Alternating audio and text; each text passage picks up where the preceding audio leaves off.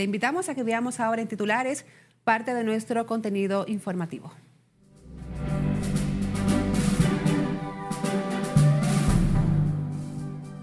Miles de médicos marchan en contra de las ARS y AFPs. Ante marcha de los médicos, hospitales de la capital refuerzan las áreas de emergencia para garantizar el acceso a la salud. Empresarios e industriales piden al gobierno mayor severidad en la lucha contra la delincuencia y dejar claro quién es el que manda. El censo llega hoy a su recta final sin que la ONE anuncie otros días de extensión y esperando concluir con éxito el proceso. Representantes de la Iglesia Católica también reaccionan a los operativos migratorios y las deportaciones de haitianos en el país.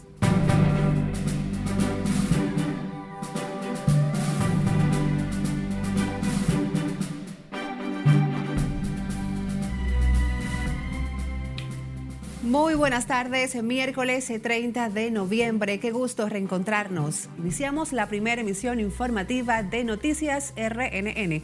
Graciela Acevedo les saluda. Iniciamos de inmediato esta emisión en el Congreso Nacional. Hasta allí marcharon miles de médicos que reclaman una nueva ley de seguridad social. Los médicos tienen previsto entregar formalmente una proclama a los legisladores. Nuestra compañera Siledis Aquino está en vivo con nosotros y nos tiene todos los detalles. Adelante, Siledis, cuéntanos más.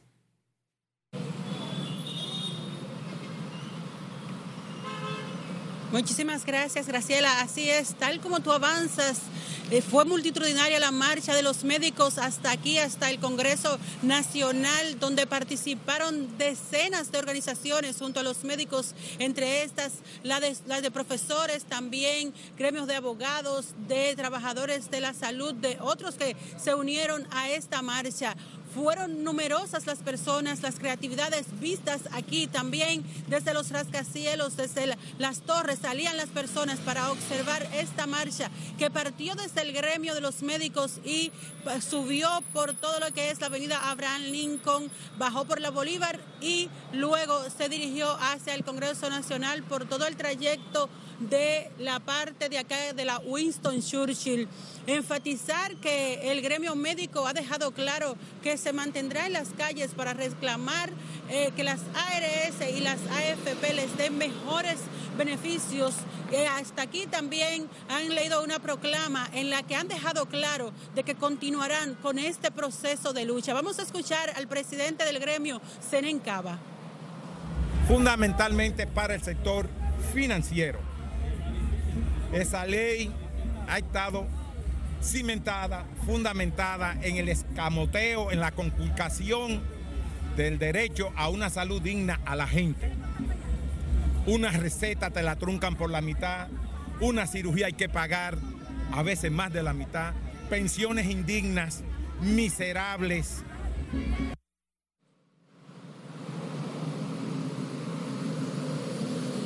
Los gremios dejaron vacíos los hospitales en el día de hoy, no así la atención a los pacientes, pero enfatizaron que ellos estarán en pie de lucha, como ustedes han escuchado. Además, debemos resaltar que los médicos eh, realizaron muchísimas creatividades para esta marcha, consignas, música, pancartas, que fueron parte de lo que amenizó todo lo que es el trayecto de esta caminata. También eh, debemos decirles a ustedes que los médicos han sostenido numerosas reuniones. Eh, el ministro de Salud y presidente del gabinete visitó a los médicos previo a esta marcha sin que hasta el momento hayan acuerdos al respecto. También Andeclit ha llevado negociaciones con las KRS, pero hasta el momento se está a la espera de que el Consejo de la Seguridad Social presente el plan para que estas marchas paren ya, para que este plan de lucha no siga afectando a miles de pacientes que son afiliados a la seguridad social del país. Nosotros también debemos enfatizar que otros gremios como el AMPA, choferes, participaron de esta marcha. Nosotros vamos a retornar con ustedes, pero más adelante en nuestra emisión estelar estaremos llevándole a ustedes más detalle de todo lo ocurrido aquí en este trayecto de la marcha y en este Congreso Nacional. Gracias por este amplio reporte, Siledis Aquino, reportándonos en vivo desde la sede del Congreso Nacional, donde cientos de médicos se apostaron en demanda de otras reivindicaciones. Y a propósito de este tema, en los centros de atención pública de la capital se reforzaron los servicios de emergencias para hacer frente a la demanda de pacientes producto del paro de las consultas médicas por la marcha de los médicos en contra de las ARS. Conectamos ahora con Margaret Ramírez, quien está en directo desde la maternidad Nuestra Señora de la Altagracia con detalles. Adelante, Margaret. Cuéntanos. Gracias, así es. Muy buenas tardes. Para garantizar el acceso a la salud, hospitales como la Maternidad La Altagracia y el Robert Reed Cabral aumentaron el personal de las emergencias y establecieron protocolos para eficientizar el servicio, dando prioridad a los pacientes críticos. O sea que nosotros en esa parte tenemos el hospital organizado, la atención se sigue dando de forma regular y normal. Hoy las salas de consulta de los centros públicos y privados quedaron desiertas. Los médicos acogieron el llamado del gremio que los agrupa. Organizamos la emergencia, fortalecimos la emergencia para que se siga brindando la atención en caso de esos niños que debían verse en consulta por situaciones X. Eh, que no son eh, consultas de seguimiento, sino por alguna patología reciente, inmediata y aguda, pues eh, fortalecimos la atención en la emergencia. Sin embargo, no faltaron los que desconociendo la situación acudieron en busca de servicios. Yo vine a hacer un ecograma por el niño. ¿Qué tiene? Está enfermo en el corazón. ¿Tenía una cita ya usted? Sí, yo tengo cita el viernes, pero tengo que venir a hacer el eco para venir a buscarle el viernes y entregar al doctor. Entre los pacientes hay quienes apoyan la lucha que encabeza el Colegio Médico Dominicano en contra de las administradoras de riesgo de salud. Ellos hay que respetarle más o menos, darle su espacio por hoy a ver qué ellos sacan, porque en verdad deben de sacarle provecho al seguro porque es que el seguro no le está dando lo que ellos corresponde. Los médicos marcharon este miércoles al Congreso Nacional en reclamo de una nueva ley de seguridad social que incluya el cese de operaciones de las AFP y las ARS. Para este jueves se espera que las consultas vuelvan a la normalidad a partir de las 8 de la mañana. Es todo lo que tengo por el momento. A retorno contigo al estudio. Gracias, Margaret Ramírez, ampliándonos desde el hospital Nuestra Señora de la Alta Gracia.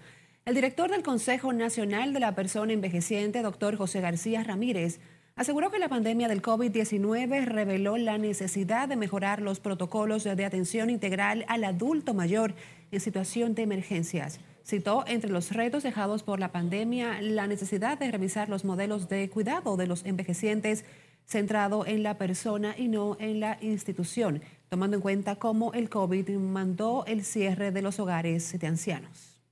En esta conferencia buscamos visibilizar cómo ha afectado de manera desproporcionada el COVID-19 a las personas mayores, ya que ha quedado en evidencia que las transiciones demográficas y epidemiológicas actuales en la región requieren que cambiemos la forma en que tratamos y respondemos a las necesidades de las personas envejecientes, especialmente en momentos de situaciones de emergencia. De CONAPE reunió este miércoles a representantes internacionales de los sectores público, privados y profesionales para evaluar experiencias a través de la conferencia Impacto de la COVID-19 en los adultos mayores de la región iberoamericana. Cambiemos de tema. El Centro, Censo de Población y Viviendas llegó hoy a su recta final sin más plazos para completar los trabajos y la Oficina Nacional de Estadísticas inicia el proceso de recuperación de cobertura en cinco municipios donde aún quedan familias pendientes por revisar. En tanto, las autoridades de la ONE también preparan el protocolo de cierre técnico para la confirmación de datos. Nuestra compañera Lauri Lamar nos tiene detalles en directo desde la ONE. Adelante, Lauri. Gracias, buenas tardes. Han pasado exactamente 21 días desde que unos 35 mil empadronadores iniciaron con los trabajos del censo para contabilizar a la población en el país y realizar un levantamiento sobre sus condiciones de vida. Como hemos establecido, día 30 de noviembre eh, concluye el censo. Este miércoles el proceso de entrevistas llega a la hora cero. Sin embargo, el personal de la ONE seguirá trabajando en la recuperación de cobertura en zonas específicas para completar los trabajos. Hasta ahora se tiene definido que solamente va, va a ejecutarse en Verón, Santo Domingo Este, eh, Circunscripción 1 del Distrito Nacional, Santo Domingo Oeste y el municipio de Santiago de los Caballeros. Entonces, ya ahí lo que quedamos es garantizar que la, población de, de esas demarcaciones sea correctamente empadronada. El director del censo, Víctor Romero, explicó que ya iniciaron el cierre técnico en unas 28 provincias y continuarán con el proceso para confirmar la veracidad de los datos recolectados durante los días de empadronamiento a las familias del país. Estamos ya con los protocolos de cierre, de, cierre técnico.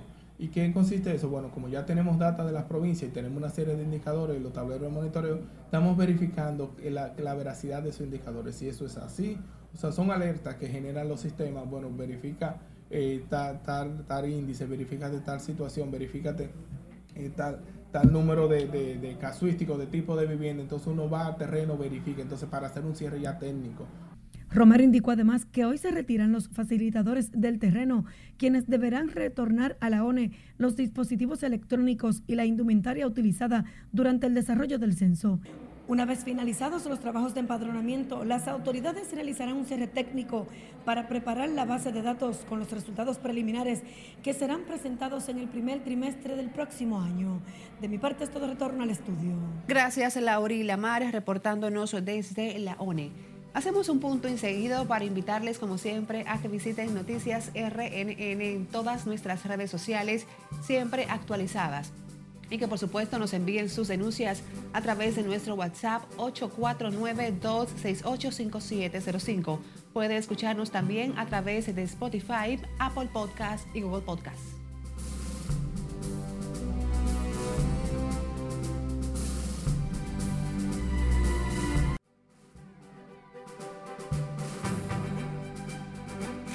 En el panorama internacional, el gobierno de Joe Biden propone ante la Corte Suprema de Estados Unidos dar prioridad a las deportaciones de las personas ilegales en territorio estadounidense, tras considerar que constituyen el mayor peligro de seguridad pública en ese país. Sarina Ravelo nos dice más en el resumen internacional de RNN. El presidente Joe Biden actualizó una medida de la época de Donald Trump que expulsaba a cualquier persona que se encontrara en el país ilegalmente, sin importar si tenía o no antecedentes penales o lazos con la comunidad estadounidense, para ser deportado. El máximo organismo de seguridad de China pidió medidas enérgicas contra ciudadanos que lleven varios días de protestas en las principales ciudades del país en contra del estricto confinamiento sanitario. Las autoridades realizan el mayor despliegue de las fuerzas de seguridad para enfrentar las mayores manifestaciones que no se habían visto en décadas. Al menos 100.000 militares ucranianos y 20.000 civiles han muerto y se estima que los daños materiales provocados a Ucrania ascienden a 600 mil millones de euros durante la guerra con Rusia, mientras que el portavoz presidencial ucraniano Sergei Nikiforov declaró que la información sobre las pérdidas es sensible, por lo que puede ser revelada solo por el comandante en jefe, el ministro de Defensa o el presidente del país. Una explosión ha tenido lugar este miércoles en la Embajada de Ucrania en Madrid, luego de abrir una carta que contenía un pequeño artefacto explosivo de fabricación casera. Durante el estallido, un empleado de la sede diplomática resultó levemente herido unas 15 personas muertas y otras 27 resultaron heridas tras una explosión este miércoles durante la oración de mediodía en un seminario Hadía en la ciudad de Aibak, en Afganistán. Al lugar se presentaron los organismos de emergencias. Los heridos han sido trasladados al hospital de la zona mientras se investigan las causas de la tragedia, según informaron las autoridades. El Senado de Rusia aprobó la ley que prohíbe la propaganda de relaciones sexuales no tradicionales, la pedofilia y la reasignación de género en los medios de comunicación, Internet, publicidad, la literatura y el cine, e introduce multas de hasta 10 millones de rublos, que equivalen a 165.200 dólares por violar la legislación. El proyecto de ley es criticado por la comunidad LGBTQ y más y Amnistía Internacional, quienes consideran que esa legislación aumenta la homofobia a un nivel descomunal. En las internacionales, Cesarina Ravelo, RNN. Toquemos otra información. El Poder Ejecutivo dispuso hoy, mediante decreto, la extradición de dos dominicanos acusados de narcotráfico y fraude en Estados Unidos. Uno de los extraditados es Osiris Medina, alias El Gallero, vinculado al caso Falcón y acusado por un tribunal del Distrito Sur de los Estados Unidos de narcotráfico y conspiración. También se autorizó la extradición de Henry Jesús Marte, imputado de fraude en el Distrito Sur de Nueva York. El gobierno ha entregado a Estados Unidos al menos 40 dominicanos acusados de distintos delitos. Un adolescente de 16 años se encuentra ingresado en cuidados intensivos del Hospital Infantil Robert Reed Cabral luego de ser abusado física y sexualmente por al menos ocho hombres en el sector San José del kilómetro 7 de la carretera Sánchez en la capital dominicana. El hecho ocurrió el pasado fin de semana y el adolescente fue encontrado cerca de una iglesia del sector y los residentes llamaron al 911 al notar las condiciones en que se encontraba este joven, que fue llevado al hospital infantil, donde se ha informado que se encuentra en condiciones delicadas de salud.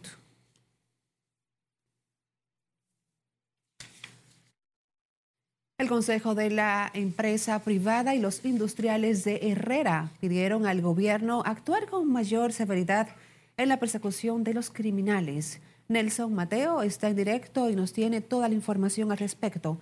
Adelante, Mateo. Buenas tardes para ti.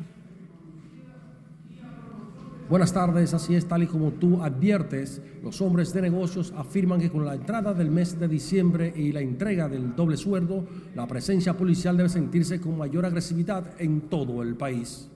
El acto de entrega de galardones en el 60 aniversario de la Asociación de Industrias fue el escenario en el que los hombres de negocios abordaron el tema de la seguridad ciudadana. Entonces yo creo que implantar ese sistema de cuadrantes que ha funcionado muy bien en todos los países del mundo y creo que, que hay que hacer planes y si no funciona ese vamos a hacer otro y otro y otro, pero no debemos eh, darnos por vencidos nunca. apuestan a que el nuevo plan de patrullajes por cuadrantes pueda frenar la inseguridad que se manifiesta en los atracos y muertes violentas. Claro, en diciembre siempre hay que subir la guardia, es algo que, es cíclico. Y, bueno, vemos que hay un, operativo eh, que se ha coordinado eh, por cuadrante, usando tecnología. Y, bueno, y bueno, estamos confiados de que, de que este eh, plan pueda funcionar y después pueda ser llevado a, todo el país. Indiscutiblemente hay mucha inquietud sobre la, en la población, sobre todo en estos días de Navidad, donde se reparte el doble sueldo, hay más dinero en la calle. Y, pero la Policía Nacional ha hecho una gran labor últimamente. Esperan que el nuevo plan de patrullaje por cuadrantes pueda además revertir la percepción de que la criminalidad y sus funestos resultados le han ganado la batalla al Estado. Creo que con la delincuencia hay que, se nos ha ido un poco adelante, así que tenemos que, ser un poco más, más severos y, dejar bien, bien claro eh, quién es que manda y quién es que, y quién es que pone la ley y quién es que pone el orden. Porque... El saliente presidente de los empresarios considera que ya es momento de que a los delincuentes se le corrija con toda la severidad que permiten las leyes, sobre todo durante el mes de diciembre. Empresarios industriales adelantaron que apoyarán todo tipo de programa que venga a contrarrestar los niveles delictivos que están sacudiendo a la nación dominicana. De mi parte es todo por el momento. Regreso contigo al set de noticias. Gracias por los pormenores, Nelson Mateo. Giramos ahora a Santiago, donde fue sepultado esta mañana Porfirio Zacarías Valentín Ten padre del ex senador Julio César Valentín, quien murió en el reparto Peralta de esa ciudad a los 85 años de edad. El padre del ex legislador por Santiago en varias ocasiones venía sufriendo los embates de la enfermedad de Parkinson, combinada con otras patologías. Lo considero un hombre estoico que no, no se quejaba ante el dolor suyo, pero sí ante el dolor ajeno. Entonces, Siento que papi se fue en paz, tranquilo, y soñamos que pueda descansar en paz. Valentín Ten fue enterrado en el cementerio Fuente de Luz, en el municipio de Licey al Medio. A la funeraria Blandino de Santiago acudieron diversas personalidades de la vida política, así como empresarios. Aunque las autoridades sanitarias reconocen un incremento en los casos de COVID-19, descartan que el país se encamine a una nueva ola de contagios por el virus. Y como nos dice Lauri Lamar, la mayoría de los casos positivos se registran en la provincia de Santo Domingo y el Distrito Nacional, con una positividad que ronda el 13% según las autoridades. No podemos eh, poner este momento algunas medidas restrictivas ni coercitivas porque es una decisión individual de cada uno protegerse. Nuevamente la pandemia del COVID amenaza junto a la influenza y otras enfermedades respiratorias con poner en jaque a la salud de los ciudadanos. El Gran Santo Domingo, Santiago, La Vega, San Juan y Dajabón comparten la incidencia de contagios del virus las últimas semanas y sobre los grupos de poblaciones de 20 a 50 años que mantiene activa la circulación de las subvariantes de Omicron. La protección que nos da la inmunidad, hay dos tipos de inmunidad, la inmunidad artificial dada por la vacuna y la inmunidad natural dada por la enfermedad.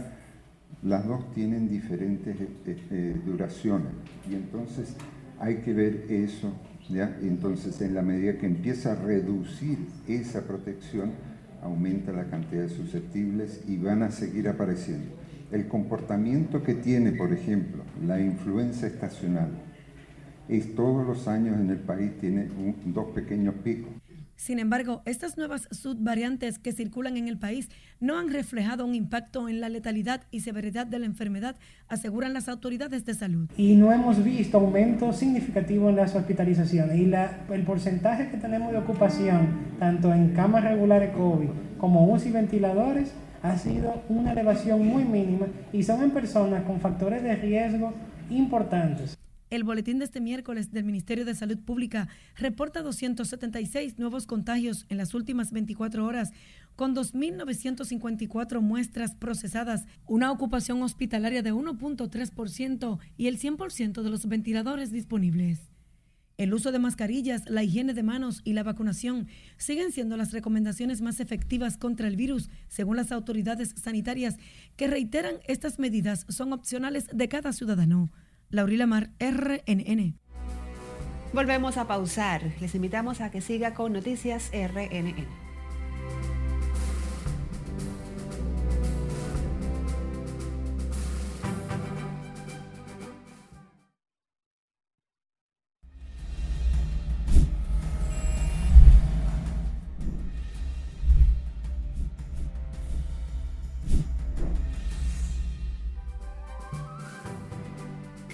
Y precisamente en nuestra línea directa de WhatsApp nos llegan sus denuncias e inquietudes. Perla Gómez les presenta parte de ellas a continuación. Un robo captado por cámaras de seguridad muestra cómo una mujer sustrae cuidadosamente las luces navideñas en una residencia privada en horas de la noche. Asimismo, se observa cómo se esconde cuando ve pasar vehículos para que no se den cuenta de su cometido. El hecho ocurrió frente a la Armería Superior de San Cristóbal.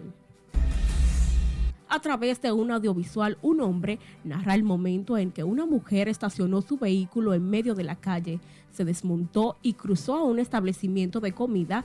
Esto tras una guagua del transporte público entrar en vía contraria y ponerse delante del vehículo de la señora, impidiéndole así el paso. Se apió y le dijo, dale para atrás. ¿Tú viste cómo le dijo? Dale para atrás y muévete. A ver si es verdad que tiene pantalones. La misma indignada esperó a que el conductor decidiera quitarse e irse para luego retomar su camino. El hecho ocurrió en el ensanche Osama, específicamente en la Sabana Larga, esquina Costa Rica. Un video que nos llega a nuestra plataforma se observa cómo agentes policiales ocupan varios electrodomésticos y apresan a varias personas por supuesto contrabando en el respaldo 25 de febrero, manzana B, edificio 5. Por el momento se desconoce la cantidad de electrodomésticos sustraídos y otros artículos encontrados. En otro video, unos conductores de motocicleta sufrieron un accidente tras estos impactarse de frente en un hecho ocurrido en el sector Los Áreas del Distrito Municipal Las Palomas, Licey al Medio. Recuerde que usted puede enviarnos sus denuncias o reportarnos sus inquietudes a nuestra línea 849-268-5705. Perla Gómez, RNN. Y escuche bien, las autoridades haitianas advirtieron a la República Dominicana que la deportación masiva de sus ciudadanos contribuye al deterioro de las relaciones entre los dos países. Durante la reunión, la representación del vecino país transmitió la inquietud de su gobierno acerca del respeto del protocolo firmado en 1999 sobre repatriaciones y la preocupación, la preocupante situación de los menores de edad. En el comunicado, el gobierno de Haití aseguró que sigue pendiente de la situación y hará todos los esfuerzos diplomáticos para que se respete el protocolo sobre repatriaciones. En ese mismo orden, agentes de la Dirección General de Inmigración continúan desplazándose por distintos puntos del Gran Santo Domingo en busca de extranjeros indocumentados a quienes la institución asegura les son respetados sus derechos en el proceso. Conectamos con Scarlett Guichardo, quien da seguimiento al tema y nos cuenta más en directo. Adelante, Scarlett. Conectamos contigo. Gracias, buenas tardes. Las deportaciones de extranjeros indocumentados siguen generando reacciones de diferentes personalidades ante los ataques que ha recibido la República Dominicana por parte de organismos internacionales, luego de que se intensificaran los operativos contra los ilegales. Representantes de la Iglesia Católica están conscientes de que el país debe ser riguroso aplicando las leyes migratorias en momentos en que aumenta el trasiego de indocumentados en República Dominicana. Hay una porción de la población migrante que por múltiples razones no tiene la documentación requerida por las leyes migratorias, pero que por otras múltiples razones han sido acogidas durante años por empresarios de la construcción, de la agricultura. El país, de acuerdo con datos oficiales, en los últimos seis años registró un millón de entradas legales de haitianos al territorio nacional. La migración masiva de haitianos podría extenderse a otras naciones si no mejoran las condiciones de inseguridad en esa nación, según nacionalistas y expertos en la materia. Estamos ante un círculo perverso migratorio que en República Dominicana, como ya el país lo sabe y lo admite el propio gobierno, no es migración, es invasión pura y dura. Porque nadie aquí, ni las autoridades, ni la sociedad civil en su conjunto, ni nuestras instituciones, ni el sector privado en general está dispuesto a aceptar que la República Dominicana sea el lugar donde tenga solución la crisis que impera en Haití. Ante el masivo desplazamiento de niños, mujeres y hombres fuera de Haití, además de República Dominicana, países como Estados Unidos también han endurecido las políticas de migración contra los haitianos ilegales.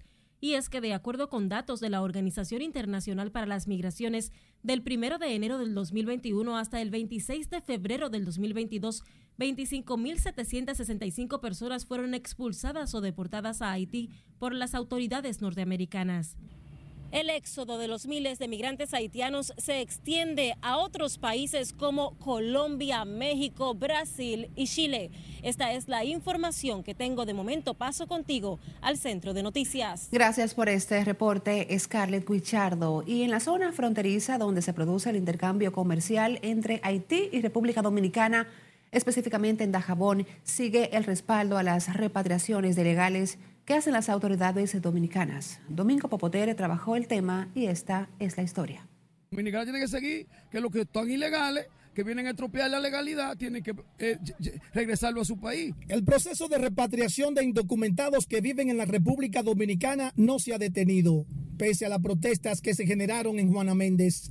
En lo que va del año, más de 100.000 indocumentados han sido devueltos a su país de origen por las autoridades de migración lo que ha recibido el apoyo de diversos sectores en la zona fronteriza. Yo voy de acuerdo con eso porque cada país tiene sus reglas y que no tenga su documento se sabe que va para afuera. Usted me entiende ahora, que tenga su documento puede entrar y puede viajar y puede hacer lo que quiera, siempre y cuando sea en orden. O sea que una persona tiene su pasaporte normal, usted chequea, tiene su visa, trata como la gente.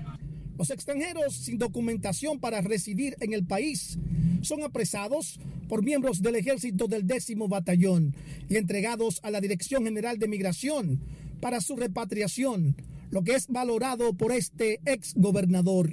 Claro que sí, siempre que, que respeten el debido proceso, los derechos humanos, porque ellos son personas pero yo estoy muy de acuerdo con eso. Se recuerda que este lunes la actividad comercial del mercado binacional por Dajabón retornó a la normalidad, luego de verse afectado por grupos del vecino país que habían bloqueado la puerta, impidiendo el paso de cientos de camioneros compatriotas que transportaban mercancía hacia territorio haitiano. En la provincia fronteriza de Dajabón, Domingo Popoter, RNN. El ministro de Industria y Comercio, Víctor Bisonó, dijo que junto al titular de Trabajo, Miguel de Camps, están acompañando a Central Romana en los esfuerzos ante el gobierno norteamericano en busca de reactivar la entrada de azúcar a ese mercado. Cesarina Ravelo tiene los detalles. No es a gusto, claro que no, pero cada cual tiene su, su libro, cada cual tiene su seguimiento, cada cual tiene sus leyes. El ministro de Industria y Comercio dejó claro que la reciente decisión de Estados Unidos contra Central Romana afectará la economía dominicana. Nosotros tenemos la obligación porque impacta, impacta en el trabajo, impacta en el comercio, impacta en la dinámica de los veintipico mil trabajadores que se envuelven en cada zafra. Es de nuestro interés eh, que eso se solucione lo más rápido posible y le vamos a dar ese acompañamiento en todo lo que necesita.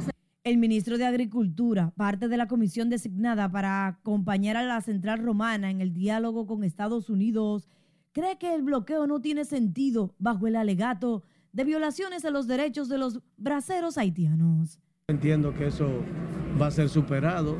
También el gobierno ha empezado a, estrechar las relaciones y buscarle una solución a eso. Eso no tiene, desde mi punto de vista, ningún tipo de, de eh, asidero que pueda eh, catalogar ese consorcio azucarero eh, como lo han calificado.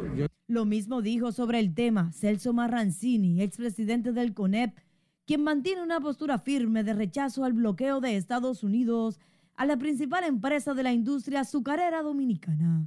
Aquí se trata a los haitianos igual como se trata a cualquier otro extranjero, eh, de forma tal que eh, casi el 30% del, presupuesto de salud pública se invierte en ciudadanas haitianas que vienen a dar a luz a la República Dominicana, nuestras universidades haitianos, en cantidad de empleos.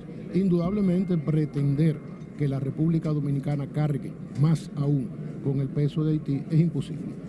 El ministro de Industria y Comercio, Víctor Bisonó, espera que la mesa del diálogo logre reactivar la venta azucarera del Central Romana, acusado por la Embajada de Estados Unidos de abusos sistemáticos laborales. Cesarina Ravelo, RNN.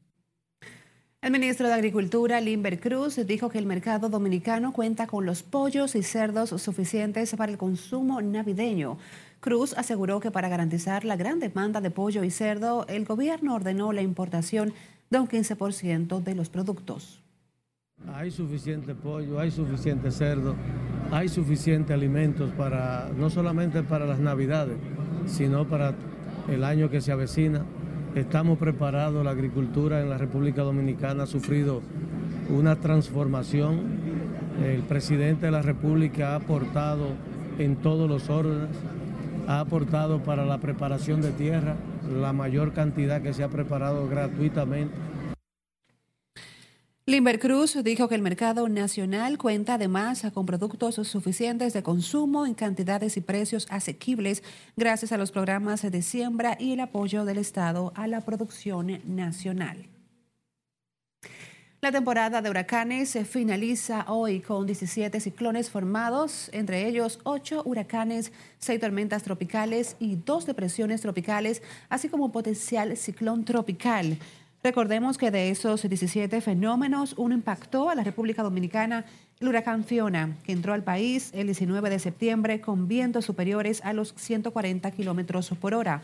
El huracán dejó sin energía a la región este y dada la dimensión del fenómeno, el COE declaró todas las provincias en alerta roja, incluido el Gran Santo Domingo, mientras que el Ejecutivo declaraba el día siguiente no laborable para minimizar los riesgos.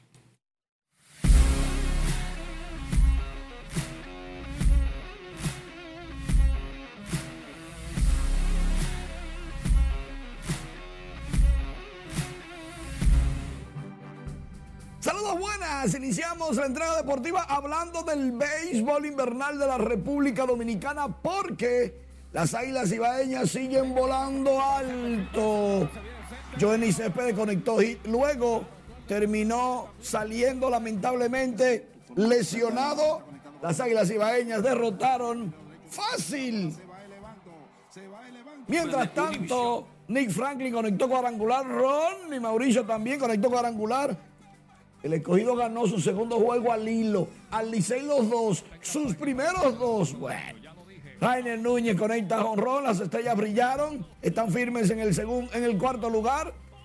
Bueno, será segundo porque Águilas y Licey son inalcanzables ya. Las Águilas están clasificadas oficialmente para el round robin. Hablando de un estelar, los Astros de Houston presentaron a José Abreu como su nuevo primera base para las posibles cuatro campañas próximas. Eso quiere decir que el también cubano Julieski Gurriel no va a volver como inicialista para el equipo y eso, que ellos son campeones y buscando mejorar, no entendí. El campeón es campeón, eso sí. ¿Qué tal si calentamos las redes?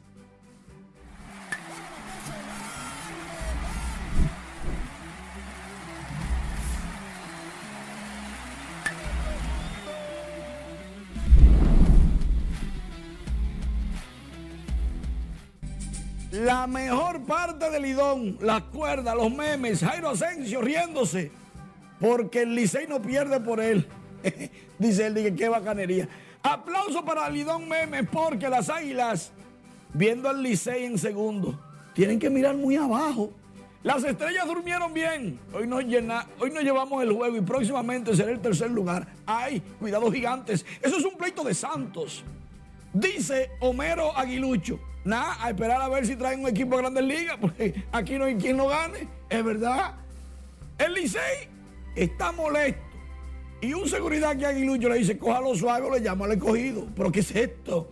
Y los leones que sí en el sótano aceptan que eso es oscuro y caluroso, pero vamos a ver si nos ponen al Licey todos los días para salir de aquí. No puede ser. Yaos en las redes dicen que es el Rey Midas. Está invicto 2 y 0 que debieron de ponerlo al principio. Las ligas de México y de República Dominicana quieren revolucionar la Serie del Caribe, pero para ello tienen que empujar a Pollo Herrera, que también es dominicano, y sacarlo de ahí. También de eso se habla en las redes sociales y nuestra página web rnn.com.de tenemos de todo. Aparte de deportes y el mundial, oye esto, Túnez le ganó a Francia 1 a 0, pero se quedó fuera. Francia avanzó a octavos de final y Australia le ganó a Dinamarca 1 a 0. Y sí, Australia con esa victoria pasa a octavo de final. Está interesante el Mundial. En breve, Argentina y México juegan separados, pero igual de importante. ¿A quién apuestas tú?